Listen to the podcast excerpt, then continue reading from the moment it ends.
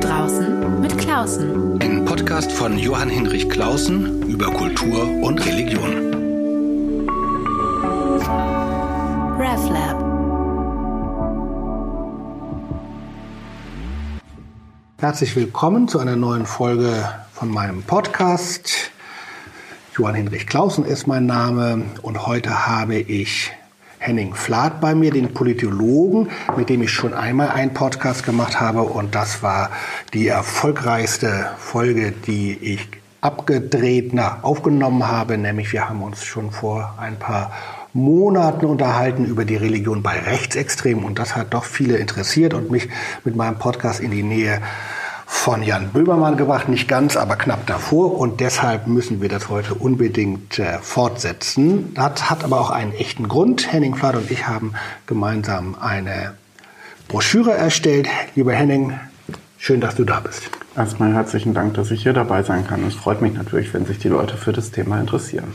Wir machen es heute aber ein bisschen anders. Ähm, wir gucken uns jetzt nicht die Rechtsextremen und ihre Religion an, sondern eine andere Gruppe, nämlich die sogenannten neue, die sogenannte neue Rechte. Ähm, du arbeitest bei der Bundesarbeitsgemeinschaft Kirche und Rechtsextremismus. Erzähl doch mal kurz über die Publikation, die wir gemacht haben. Also die Bundesarbeitsgemeinschaft Kirche und Rechtsextremismus, erstmal äh, sei sie kurz vorgestellt, sie ist ein Netzwerk von verschiedenen Organisationen und äh, Trägern aus dem kirchlichen Raum. Äh, da sind dabei solche Organisationen wie die Evangelische Akademie zu Berlin, aber auch Initiativen wie der, wie der Arbeitskreis Christinnen und Christen gegen Rechtsextremismus beim Kirchenkreis Dortmund.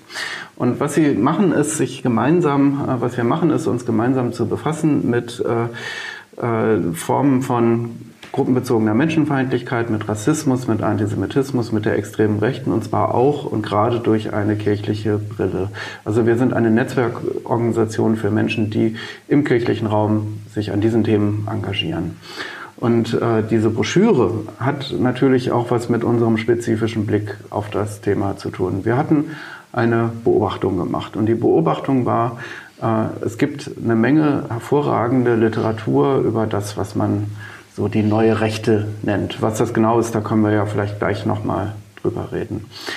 Äh, es gibt eine Menge gute Literatur zu dem Thema, aber es gibt oft in dieser Literatur eine relative Leerstelle, nämlich, dass äh, man sich mit den theologischen, religiösen Aspekten von neurechten Denken eigentlich in der Literatur nicht so wirklich befasst. Und dafür hat es einen ganz banalen Grund, glaube ich, nämlich dass äh, diejenigen, die sich äh, politikwissenschaftlich, sozialwissenschaftlich mit Rechtsextremismusforschung im weiteren Sinne befassen, also was von Ideengeschichte verstehen und politische Akteure äh, analysieren können und ihr agieren und all das. Aber sie haben meistens ähm, nicht so richtig viel Bezug zur Religion. Und dann gibt es wiederum welche, die die Theologie können, die dann aber von den Feinheiten äh, rechtsextremer Medien manchmal ja auch aus gut nachvollziehbaren Gründen nicht so viel wissen wollen. Oft ja, aus ja, sehr gut nachvollziehbaren Gründen. Also ich habe an dieser Broschüre mitgearbeitet. Einen Text hat äh, Liane Bethnert, die bekannte Journalistin, geschrieben über äh, rechte Christentumsdiskurs, ein Überblick. Und ich habe da ein, mir ein Exemplum äh, mal vorgenommen. Karl-Heinz Weismann, sozusagen der protestantisch geprägte Oberideologe der neuen Rechten. Ich habe in dieser äh, Arbeit dazu und in der Vorbereitung der Recherche festgestellt, in der evangelischen Universitätstheologie gibt es dazu ganz wenig, fängt langsam an. Das hat vielleicht auch damit zu tun, dass man sich mit diesem Schmuddelkram nicht beschäftigen will. Es gibt eine ganze Reihe von kirchlichen Handreichungen, also sozusagen, da steht ihr neben anderen Akteuren, ähm, die sozusagen Hefte machen für Kirchengemeinden, wie verhalten wir uns, wenn da sowas bei uns vorkommt. Aber ich fand es eben doch schon auch lohnend, sich mit der Theologie und der Theologiegeschichte, den Bezügen zu befassen. So, jetzt bevor wir aber da richtig einsteigen, müssen wir erstmal klären, was ist das eigentlich, die neue Rechte? Da gibt es ja doch eine ganze Reihe von Dingen, die zu unterscheiden wären, aber so im normalen Gespräch oft durcheinander gehen. Wie würdest du da für dich versuchen, eine Orientierung hinzubekommen? Also ich würde sagen, es gibt äh, verschiedene Strömungen im extrem rechten Milieu und ich würde schon das auch im weiteren Sinne unter extreme Rechte fassen. Äh, ich würde machen eine Abgrenzung zum herkömmlichen Neonazismus, den man daran erkennen kann, dass er sich positiv auf das Dritte Reich äh, bezieht, dass er vielleicht äh, eine äh, Rudolf Fest-Gedenkveranstaltung für eine gute Idee hält, dass äh, äh, der sich organisiert in der NPD oder in so kleinen Neonazi-Parteien wie der Dritte Weg oder die Rechte und äh, der im Regelfall relativ gewalttätig auftritt und martialisch. Und dann gibt's aber auch andere extrem rechte Milieus, äh, die zum Teil sich durchaus abgrenzen vom historischen Nationalsozialismus, äh, was nicht zwingend heißt, dass sie blutenreine äh, Demokraten wären. Äh, es ist eine Abgrenzung vom Nationalsozialismus äh, aus einer historischen Denke heraus, die man äh, konservative Revolution nennen könnte oder die in der Forschungsliteratur auf, oder in der Selbstbezeichnung könnte man eigentlich eher sagen, so genannt genau, wird. Die nennen sich konservative Revolutionäre. Wir sind konservativ, wir sind rechts, aber mit dem Nationalsozialismus haben wir nichts zu tun. Es gibt so eine Tradition, die davon sozusagen unberührt und sauber geblieben ist und an die knüpfen wir an. Genau, also da hat man so ein bisschen die Vorstellung, dass man, äh, also historisch gesehen, sind das Kreise, die äh, die Machtergreifung Hitlers im Regelfall begrüßt haben und dann enttäuscht waren. Und sie waren einerseits enttäuscht darüber, dass der Krieg verloren äh, gegangen ist und dann fanden sie aber oft auch einfach, dass das alles ein bisschen zu pöbelig war. Und äh, dass sie äh, und ihre eigenen aristokratischen Bedürfnisse wurden nicht ausreichend befriedigt. Und, und es waren dann halt immer diese Schlägertypen oder so oder diese SS-Bürokraten, die nach vorne geschoben wurden und nicht sie. Was sie äh, unterscheidet vom, von den heutigen äh, Neonazis ist, dass sie äh, in der Tat im Regelfall die, die Shoah nicht leugnen, was bei Neonazis zum guten Tun gehört. Dass sie äh, aber auch jetzt nicht äh, so die ganz aufrechten Widerstandskämpfer sind und sagen, also der, der Krieg hätte nie begonnen werden dürfen oder so. Also wir, wir reden hier über ein, eine äh, antidemokratische Position, die äh, mitgewirkt hat nach Kräften daran, eine Diktatur in Deutschland zu errichten, aber die sagt, äh, aber mit der Shoah haben wir nichts zu tun. Genau. Also die versucht sich da davon, also es sind manchmal Feinheiten, weil das natürlich eine übereinander geht, äh, durcheinander geht, aber es ist schon wichtig, äh, um sie jeweils auch zu verstehen und angemessen dann auch zu adressieren, dass man da unterscheidet. Tatsächlich ist sozusagen der Umgang mit äh, sozusagen dem Menschheitsverbrechen, Ermordung des europäischen Judentums, sagen die, die, die zentrale Stelle. Und die Neonazis, nicht nur in Deutschland, äh, sondern auch in anderen Ländern, die leugnen das und die neuen Rechten sind ein bisschen vornehmer, die leugnen das nicht, sie machen es aber nicht zum Thema oder wollen sich davon nicht in Frage stellen lassen. Und dann gibt es aber noch das dritte, Rechtspopulismus ist auch nochmal was anderes.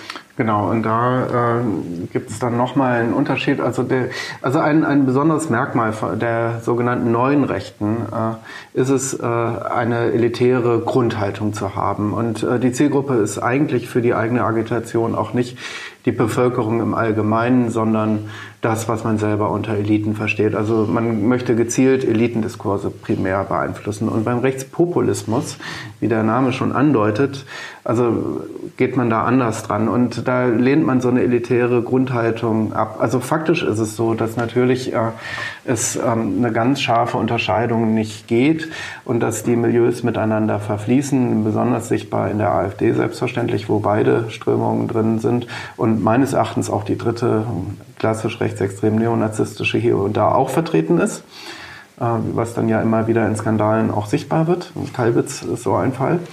Äh, aber wo sozusagen die ganz scharfe Abgrenzung erstmal nicht drin geht, aber die, die Schattierung ist eigentlich ähm, äh, schon äh, den Rechtspopulismus äh, wirklich im Wortsinne als Populismus zu, auch zu verstehen, nach rechts gewandt. Für Deutschland ist das eben besonders interessant, weil es sich eben um die Partei Alternative für Deutschland äh, handelt, wo eben vor allem Rechtspopulismus und neue Rechte eine große Rolle spielen. Ähm, wir haben viele Hörer in der Schweiz. Deshalb wollte ich gleich mal fragen, ob du da noch eine Ahnung hast. Ich nämlich nicht. Vor allen Dingen aber auch noch mal, wo das eigentlich herkommt. Der Begriff kommt ja aus dem Französischen. Auch interessant, denkt man nicht. Äh, man denkt immer, rechtsextremes unser Eigenbesitz, sondern es kommt ja aus der französischen Nouvelle Droite, also einem Versuch, sozusagen um 1968 rum linke Strategien nach rechts zu drehen. Ähm, Hast du äh, dich mit diesen französischen Dingen beschäftigt und hast du irgendeine Ahnung, was das äh, für die Schweiz bedeutet? Also zur Schweiz kann ich nicht richtig was sagen, ehrlich gesagt. Mir fällt aber eine Sache auf. Äh, innerhalb äh, des deutschsprachigen rechten Milieus sind Menschen aus Österreich sehr präsent. Also in der neuen Rechten und in den Zeitschriften der deutschen neuen Rechten sind österreichische Stimmen sehr, sehr sichtbar und hörbar. Und sie sind auch äh, für, für ähm, die entsprechenden Medien wirklich zentrale Autorinnen und Autoren. Und das mir fällt niemand ein aus der Schweiz, der in den deutschen Debatten oder auch in den österreichischen Debatten so präsent wäre. Und mir scheint, dass es da schon eine gewisse Abkoppelung gibt. Jetzt noch zur Frage Nouvelle Droite und Frankreich. Also der, einer der wesentlichen Vordenker davon war Alain de Benoit, dessen Ideen auch nach Deutschland rübergeschwappt sind und die, der so den Versuch gemacht hat, eine rechte Denke zu etablieren, die nicht ähm, von der Tradition des Nationalsozialismus befleckt ist und sich insbesondere von dem biologistischen Rassismus abgrenzt und dann eher einen Ethnonationalismus, einen kulturalistischen Rassismus predigt. Der ist äh, für die deutsche neue Rechte ziemlich wichtig. Es gibt allerdings, und das äh, wird gleich, wenn wir auf die religiöse Dimension zu sprechen kommen, nochmal eine ganz wichtige Anmerkung. Alain de Benoit war eigentlich in seinem Selbstverständnis Neuheide und äh, hat sagt, Christentum ist ähm, nicht abendländisch. Genau, das ist eben interessant. Sonst kann man, äh, wir unterscheiden hier, um so ein bisschen Klarheit äh, in dieser Suppe ähm, hineinzulesen, äh, natürlich sozusagen bestimmte Strukturen und da ist Neuheidentum vor allem eben beim Rechtsextremismus äh, verankert. Jetzt, wenn wir uns auch die neue Rechte angucken, als ich angefangen habe, mich damit zu beschäftigen, habe ich mich gefragt, warum brauchen, warum brauchen die eigentlich eine Theologie? Auf die Hauptelemente kommen wir gleich, aber warum brauchen die das eigentlich? Ähm, oder ist es tatsächlich so, dass da ein eigenes, echtes religiöses Empfinden, Überzeugung ist? Äh, oder ist es eher doch nochmal, dass man das Bedürfnis, auch nochmal eine theologische Abstützung der eigenen Ideologie zu haben? Also für mich war immer die Arbeitshypothese, äh, die machen mehr als ein Angebot, was im strengen Sinne politisch ist, sondern sie machen ein umfassendes Angebot. Und das, sie sprechen nicht nur den Verstand an, so, wo man immer auch ein Fragezeichen machen muss, natürlich, inwieweit mit einer rassistischen Position tatsächlich der Verstand angesprochen wird, aber sie, sie, sie gehen auf alle Sinne. Sie gehen auch auf, gezielt nochmal aufs Gemüt im allerengsten Sinne. Und sie, sie bieten ein, ein Lebensgefühl an. Und dazu gehört auch irgendeine Form von Religion. Selbst dann, wenn man jetzt einen strengen Atheismus äh, vertritt, würde ich sagen, in dieser Definition würde man trotzdem auch da ein Sinnangebot auch machen. Und nicht nur über neue Gesetzesvorhaben sprechen wollen, sondern auch über ein, über ein Lebensgefühl und über Sinnfragen. Und das ist, wo, was die brauchen. Für die ist es nach meinem Eindruck so, dass äh, wenn man ein völkisch-nationalistisches Bild von Leben in Deutschland oder in Europa basteln möchte, was nicht in der Luft hängt und an europäische Traditionen auch anknüpft, dann braucht man irgendeine Form von Christentumsbezug. Zunächst mal auf der Symbolebene. Und äh, die Symbolebene heißt da vor allem erstmal auch zur Markierung, wer nicht dazugehören soll. Also das äh, ist, glaube ich, eine wichtige Komponente. Die sind äh, vielleicht nicht zuerst christlich im, in der Selbstdarstellung, weil sie äh, so genau die Bibel gelesen haben, sondern weil das ein Weg ist zu markieren, wer nicht deutsch ist oder nicht europäisch ist. Also das ist ein Weg, um Muslime oder andere Minderheiten auszuschließen. Ähm, wir wollen nicht ausschließen, geht uns auch gar nichts an, was sozusagen diese einzelnen Akteure und Autoren der neuen Rechten für einen Glauben, für eine Frömmigkeit haben. Das ist äh, jenseits dessen, was wir hier diskutieren. Wir fragen sozusagen, was hat das für eine Funktion und für eine Bedeutung? Ähm, eine Autorin, äh, mit der ich jetzt kürzlich mich beschäftigt habe, Caroline Sommerfeld, hat einen Text geschrieben, in dem sie äh, nicht ungeschickt, aber auch irgendwie perfide, aber eben auch bezeichnend beschrieben hat, wir leben in einer postmodernen Situation. Äh, auch das Christentum ist nicht mehr selbstverständlich, das weiß ich, ich bin ja nicht blöd, das ist eine intellektuelle, gebildete Frau.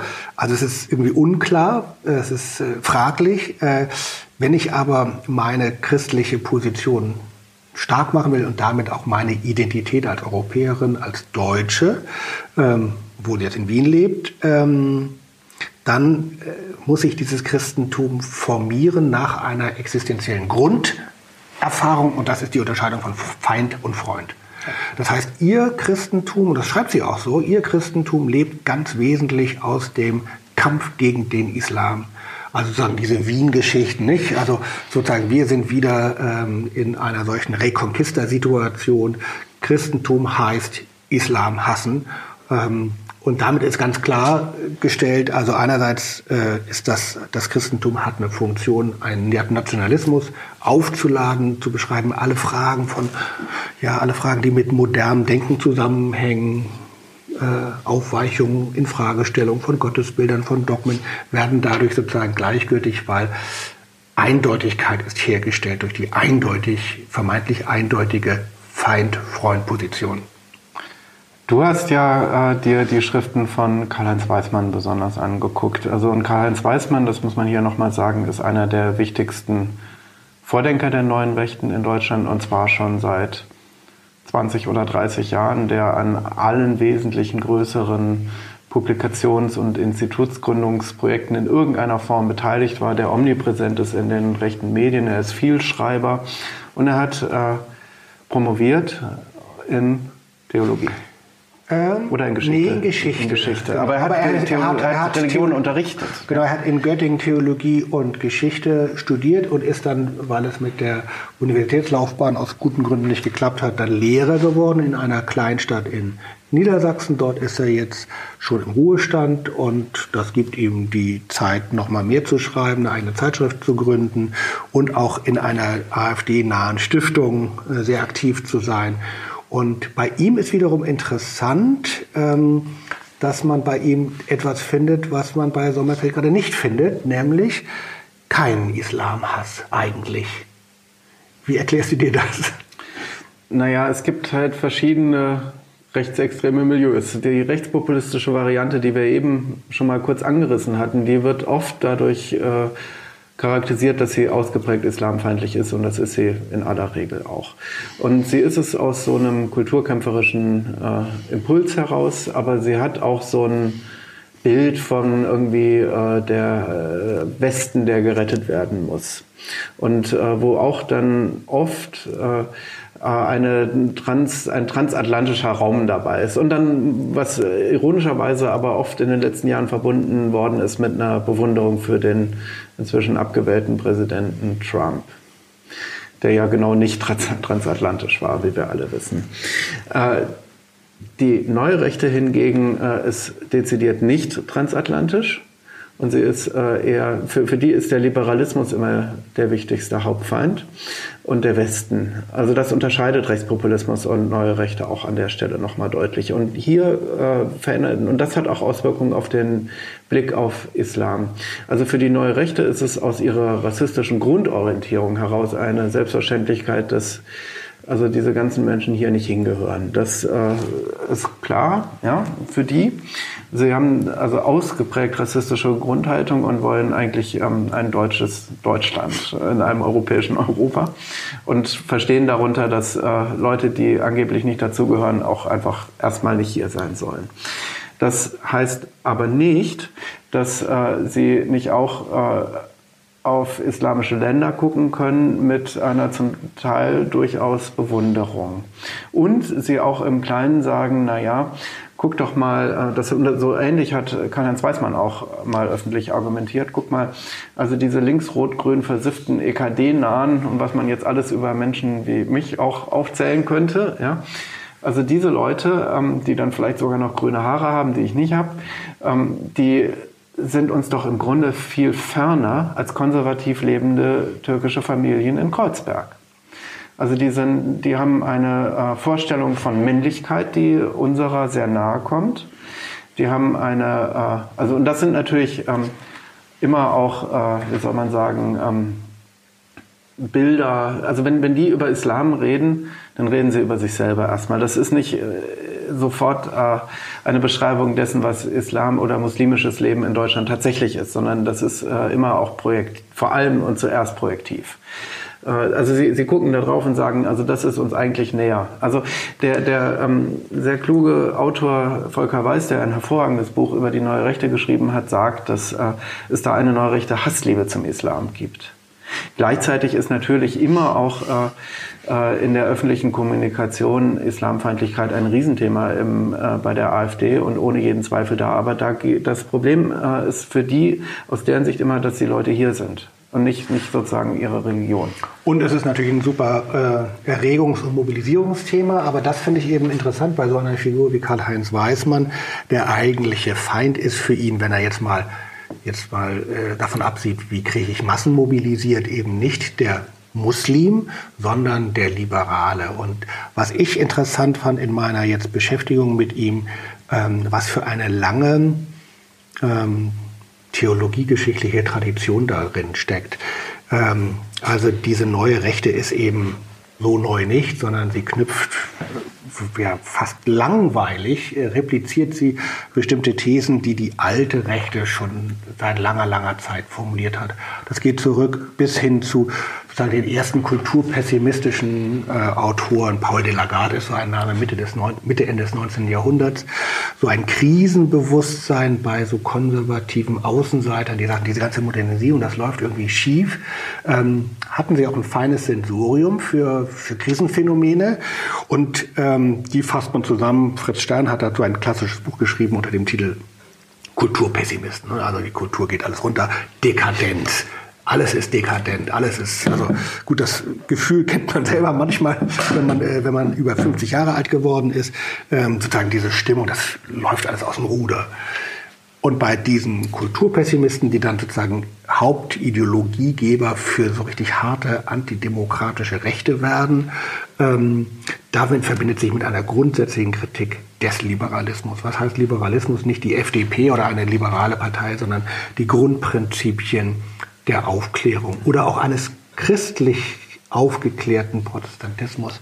Also die Vorstellung, überhaupt einen Begriff von Menschheit zu bilden. Es gibt Humanität.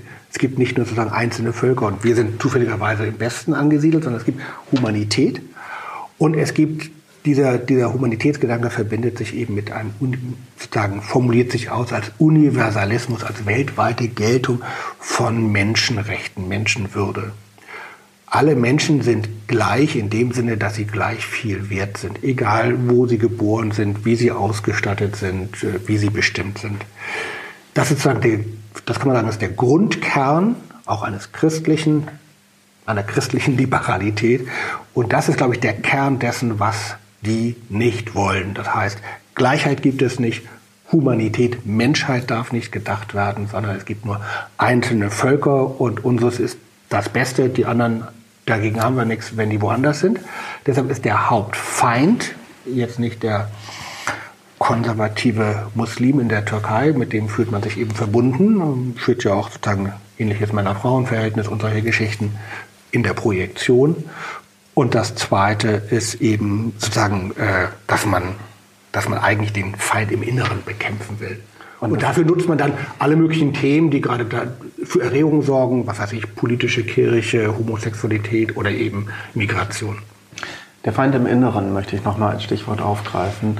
Also es gibt so einen neurechten Spruch, also von Möller von den Bruck. Äh, am Liberalismus gehen die Völker zugrunde. Und das, um nochmal diese Frontstellung klar zu machen. Das Problem für die ist auch, dass jede Form von Individualität und individuellen Menschenrechten als Abwehrrechten gegenüber dem Staat in ihrer Vorstellung dazu führen, dass der Zusammenhalt des Volkes den Bach runtergeht. Und das ist sozusagen das Grundübel. Das Grundübel ist nicht, dass äh, die Muslime hier sind, sondern das Grundübel ist, dass die deutsche Identität kaputt gegangen ist. Und nur deswegen sind die überhaupt hier. Genau, deshalb ist sozusagen die Frage, was ist das positive Gegenbild? Das positive Gegenbild ist gar nicht so schwer, gar nicht so leicht zu fassen. Ähm, bei den alten Rechten, die haben das beschrieben, sozusagen ein, eine Volkseinheit, ein Organ. Der Staat ist wie ein Organismus, sozusagen wie ein Körper. Es gibt eben keine Pluralität. Es gibt nicht unterschiedliche Klassen, Schichten, Milieus, die werden durch einen Rechtsrahmen irgendwie zusammengehalten und leben dann doch friedlich miteinander, sondern es gibt so eine Art von ja, sehr unbestimmter Einheitsvorstellung, Autorität, also es gibt ein Volksganzes, ein Staatsganzes, das ist autoritär geführt und hierarchisch gegliedert. Wie das dann im Detail aussieht, weiß man nicht. Ich finde, das ist interessant. Man merkt nur sozusagen, diese Lehre hat auch damit zu, oder führt auch vielleicht dazu, dass man dann doch auch Christentum oder irgendeine Art von Theologie braucht, die sozusagen einen heiligen Segen oder eine Aura drum legt, dass man irgendwie Einheit denken kann. Aber eigentlich können sie es nicht. Und das ist ja auch was wirklich Auffallendes. Wir machen jetzt hier eine Sendung zur neuen Rechten und ihrer Theologie und reden schon wieder über Volk, Nation und politische Begriffe im engen Sinne. Du hast dir die Schriften von Weismann, der ja auch den Anspruch hat, über theologische Fragen zu schreiben, angeguckt. Und vielleicht ist das ja wirklich so. Eigentlich ist das nur eine Hilfskonstruktion bei denen. Ja, also bei Weißmann würde ich das deutlich sagen. Der tritt zwar immer auf, ich bin der konservative Lutheraner, aber äh, lutherische Theologie, auch wenn sie konservativ ist, äh, setzt immer auf Unterscheidung immer auf Differenzierung. Ähm, das will er nicht. Er will eigentlich einen autoritären Radikalnationalismus formulieren und dazu braucht er, um den abzustützen, sozusagen irgendwie eine Form von Christlichkeit, die nochmal ja, eine sakrale Abstützung oder Aufladung gibt. Mehr ist es, glaube ich, nicht. Ich rede jetzt nicht über sein persönliches Frömmigkeitsleben, das geht mich gar nicht an. Ähm, das ist es eigentlich schon. Ähm, und interessant ist aber auch, dass er bei wem er dann so anknüpft. Und da wird es dann nämlich interessant, weil es dann so äh, eindeutig christlich nicht mehr ist. Er hat noch so eine zweite religiöse Linie und das ist sein Fable, muss man sagen, seine Lebenshingabe an ähm, ja, Neurechte, nee, germanische, neuheidnische Mythen. Also er kann sich äh, begeistern für Runen, für Irminsuls, Welteneschen, die Externsteine. Also er hat eine große Neigung und ich glaube auch Liebe zu diesen germanischen Mythen, die alles Erfindungen sozusagen der 1920er Jahre sind, weil er wahrscheinlich auch merkt, mit dem Christentum komme ich dann doch nicht so weit, wenn ich wirklich propagandistisch erfolgreich äh, arbeiten will, dann kann ich meine Nation, meinen radikalen Nationalismus eigentlich nur ja, mit solchen Germanismen aufladen. Und da knüpft er eben an, das fand ich dann theologiegeschichtlich interessant, an eben einer Tradition des völkischen Protestantismus der 20er, 30er und 40er Jahre. Ganz zentral ist da Emanuel Hirsch als sozusagen der Haupt, ja, der intellektuelle Hauptkopf dieser sozusagen vom Judentum getrennten äh, Theologie. Ähm, und ich war verblüfft. Also für uns evangelische Theologen ist, ist Emanuel Hirsch so wie ja, Martin Heidegger für Philosophen. Also irgendwie ein faszinierender Kopf und eine abgründige, hochkompromittierte Gestalt. Und an den knüpft er bruchlos an. Also er will im Grunde diese Form von völkischen Protestantismus, der dezidierten Nationalsozialismus, nationalsozialistisch gewesen ist, die will er sozusagen wieder rehabilitiert und neu ins Leben bringen.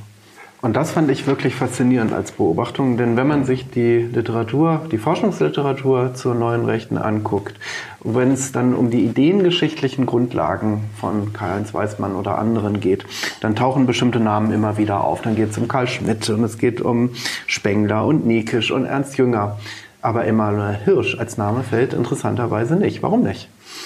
Kennt man nicht. Also Emanuel Hirsch ist eben interessant. Das ist wirklich eine, ein wirklich großer, gelehrter, total beeindruckender Forscher gewesen ähm, und zugleich immer schlimmer, glühender, durchglühender Nationalsozialist.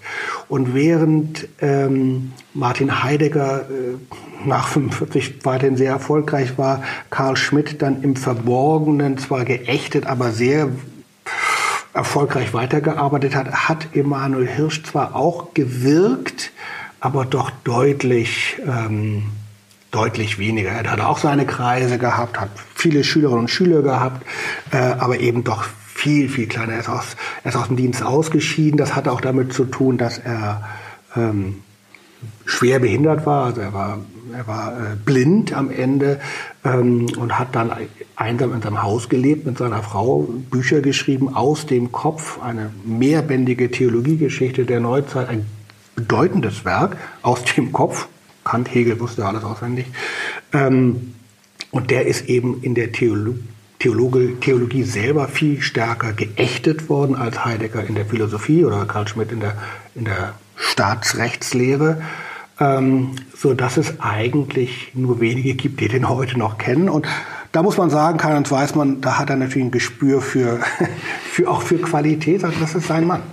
Das ist seine, da zielt er schon auf das ins oberste Regal dessen, was sozusagen für ihn greifbar ist und nimmt ihn sich. Es ist eigentlich äh, interessant, ne? Und äh, unsere Rechtsextremismusforschung guckt drauf und merkt es nicht, was ja direkt vor ihrer Nase sitzt. Also da, da fehlt dann vielleicht auch so die religiöse Musikalität. Genau, also das ist natürlich erst äh, natürlich eine Aufgabe für uns. Es ist auch schön, wenn wir als Theologen da nochmal was beitragen können, was andere nicht kennen. Ähm, und natürlich äh, ist es auch gerade bei den Journalisten, finde ich es noch interessanter eigentlich. Also die Politikwissenschaftler wissen ja, dass sie da irgendwie eine Lücke haben. Bei Journalisten, die sind immer ganz verblüfft, ähm, weil die das gar nicht auf der Rechnung haben. Da kann man sagen, nee, es ist schon äh, interessant, sich das mal anzugucken, weil es doch nochmal sozusagen eine bestimmte Einfärbung oder deutlich macht. Aber jetzt kommen wir nochmal auf einen anderen großen, oder was groß, äh, wir wollen sie auch nicht übergroß machen, Nein, sie sind nicht. lieber nicht. Aber es ist interessant, der zweite bekannte Typ, viel bekannter ähm, als Karl-Heinz Weizmann, ist sein ehemaliger Weggenosse und Mitstreiter Götz Kubitschek.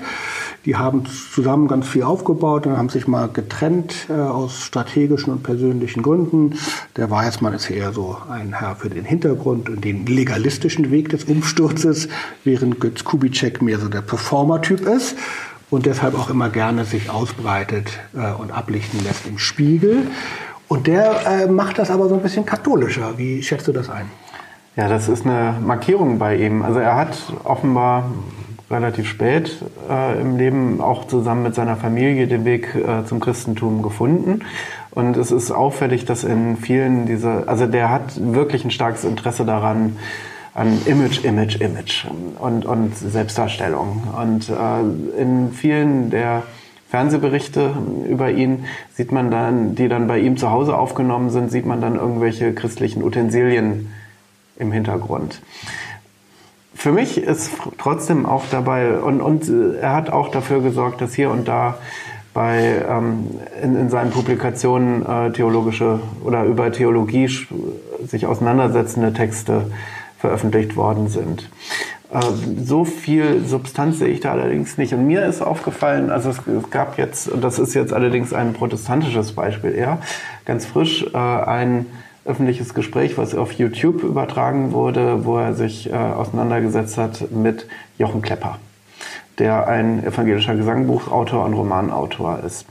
Und auffallend war, obwohl bei Klepper eigentlich für kirchlich sozialisierte Menschen sofort Gesangbuch, Gesangbuch, Gesangbuch als Signal aufleuchtet, war das was, was ihn eigentlich nicht so wirklich interessiert hat, sondern ihn interessierte das Buch, was Klepper über Preußen geschrieben hat. Das fasziniert ihn wirklich. Und das ist auch, glaube ich, ähm, ein Hinweis. Also der, du hast gesagt, der, der äh, Weißmann äh, knüpft an an den Emanuel Hirsch. Aber mein Eindruck ist schon, als Nicht-Theologe, dass er ganz stark vor allem an Preußen äh, interessiert ist und dass äh, das Protestantische dann ein abgeleiteter Faktor ist. Und bei Kubitschek habe ich auch den Verdacht, dass das Christliche eher eine Funktion des äh, deutsch-völkisch-europäischen ist.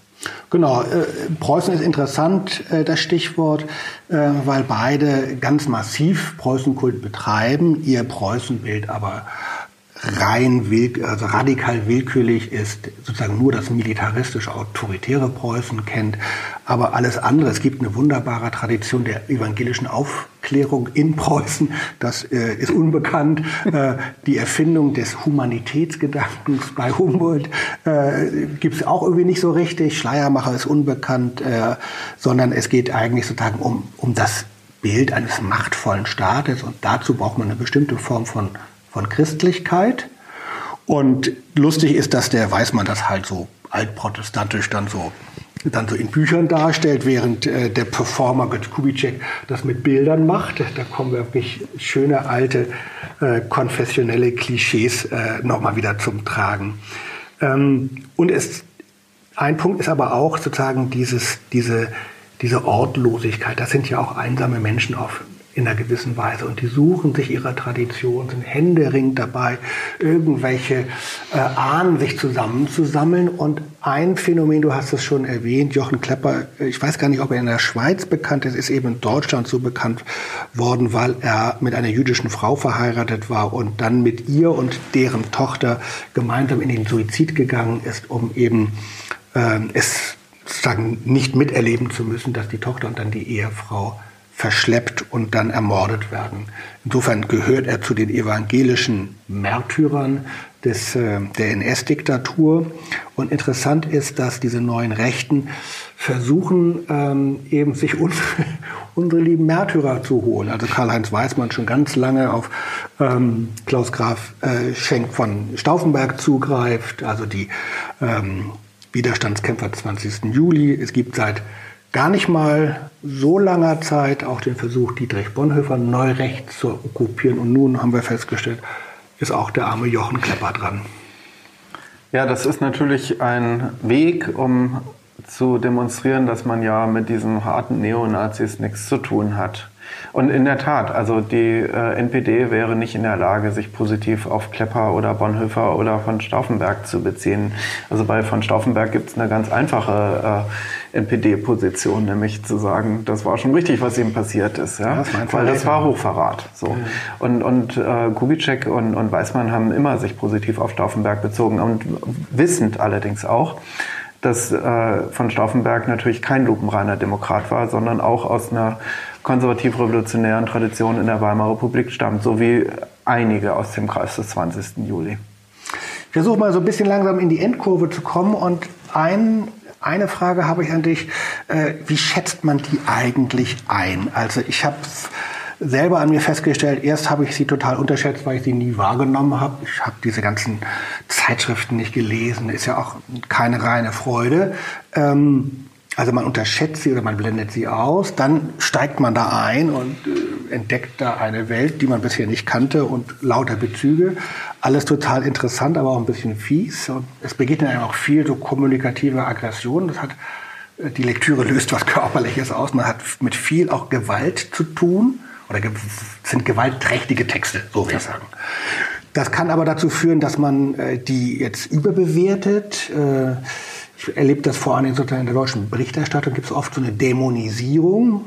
Muss man sich nur angucken, wie im Spiegel sozusagen so Höcke und solche Leute dargestellt werden. Also, dass man sie überschätzt. Wie kommt man denn zu einer angemessenen Einschätzung? Weder sozusagen Vernachlässigung noch Überbewertung. Naja, also die, die, man muss sich halt von den beiden Extremen verabschieden. Die eine extreme Wahrnehmung ist äh, Weißmann und Kubitschek und wen auch immer sonst da noch für die Superintellektuellen zu halten. Das sind sie nicht. Ähm, und die andere Extremvariante ist zu sagen, weil die rechts sind, sind sie alle Dummbatzen. Und das stimmt aber auch nicht, weil letztendlich stelle ich schon fest, ähm, wenn, wenn ich halt die Zeitschriften aus dem Milieu lese, die sind zum Teil wirklich sehr belesen. Und äh, manchmal ähm, würde ich mir so eine Liebe zum Buch auch im eigenen Milieu mehr wünschen. Ja? Und das äh, ist, finde ich, eher dann ein, ein Hinweis darauf, bei uns selber nachzuschärfen ja? und vielleicht doch wieder mehr zu lesen und sich mehr zu, zu beschäftigen und tiefer einzutauchen in die Bibliothek man sollte halt trotzdem nicht glauben, dass da alles, äh, alle Bäume in den Himmel wachsen. Das ist nicht der Fall. Also ich glaube, man, man muss halt eine realistische Einschätzung haben. Und die realistische Einschätzung ist, dass das sehr gebildete Leute sind zum Teil und dass sie auch ja, Intellektuelle sind, aber dass äh, es auch äh, eine Menge demokratische Intellektuelle gibt, die ähm, vielleicht auch was Interessantes zu sagen haben.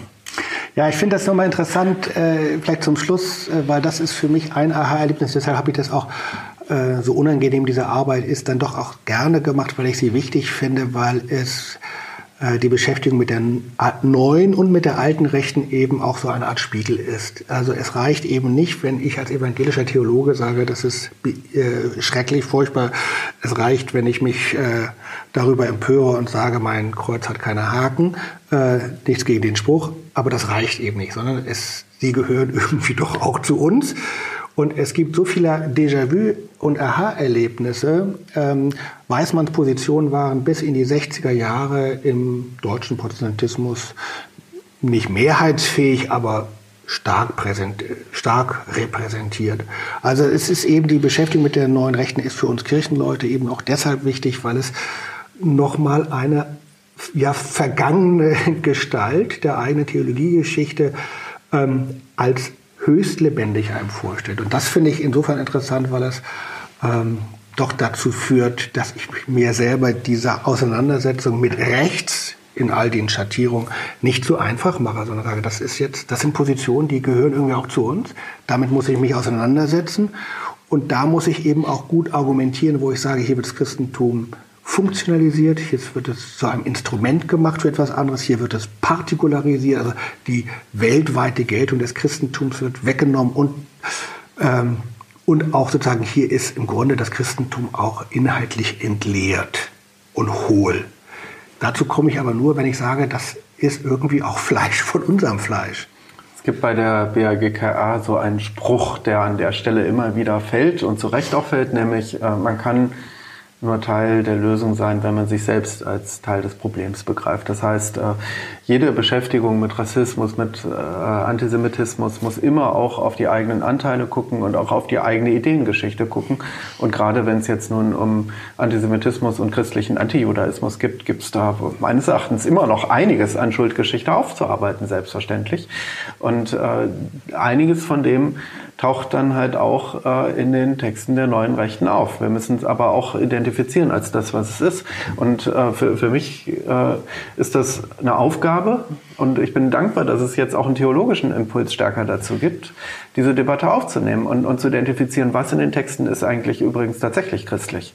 Und äh, wo kommt es her? Und zum Beispiel den Emanuel Hirsch stärker ins Bewusstsein zu rufen, wo für die ideengeschichtlichen äh, denkenden Politikwissenschaftsmenschen, die sich die extreme Rechte angucken, immer klar war, wir müssen natürlich den Kalb Schmitter im Blick haben. Ja? Aber nicht nur den eben. Vielen Dank, lieber Henning. Ich weise nochmal äh, darauf hin, diese Broschüre äh, kann man im Internet, da gibt es nicht nur böse Dinge, sondern auch schöne Dinge, äh, auf eurer Website Bundesarbeitsgemeinschaft Kirche und Rechtsextremismus gratis herunterladen oder man kann sie auch bei euch bestellen. Sie heißt Einsprüche und das ist der erste einer neuen Reihe Studien zur Vereinnahmung von Theologie durch die extreme Rechte. Ein erster Schritt.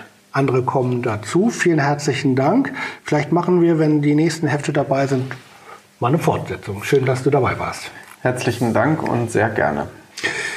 Ich danke allen, die zugehört haben. Mich wird natürlich rasend interessieren, was äh, Hörerinnen und Hörer aus der Schweiz für Assoziationen haben, wenn sie diesen extrem deutschen Beitrag gehört haben. Da würde ich mich über einen Kommentar oder eine E-Mail an kultur.egd.de sehr interessieren. Und von der äh, RefLab ähm, Redaktion, die das alles so super betreut, habe ich den Hinweis bekommen, äh, man kann diesen Podcast auch abonnieren, dann verpasst man keine einzige Folge. Also das noch als letzter Hinweis. Und dann bis in zwei Wochen. Tschüss.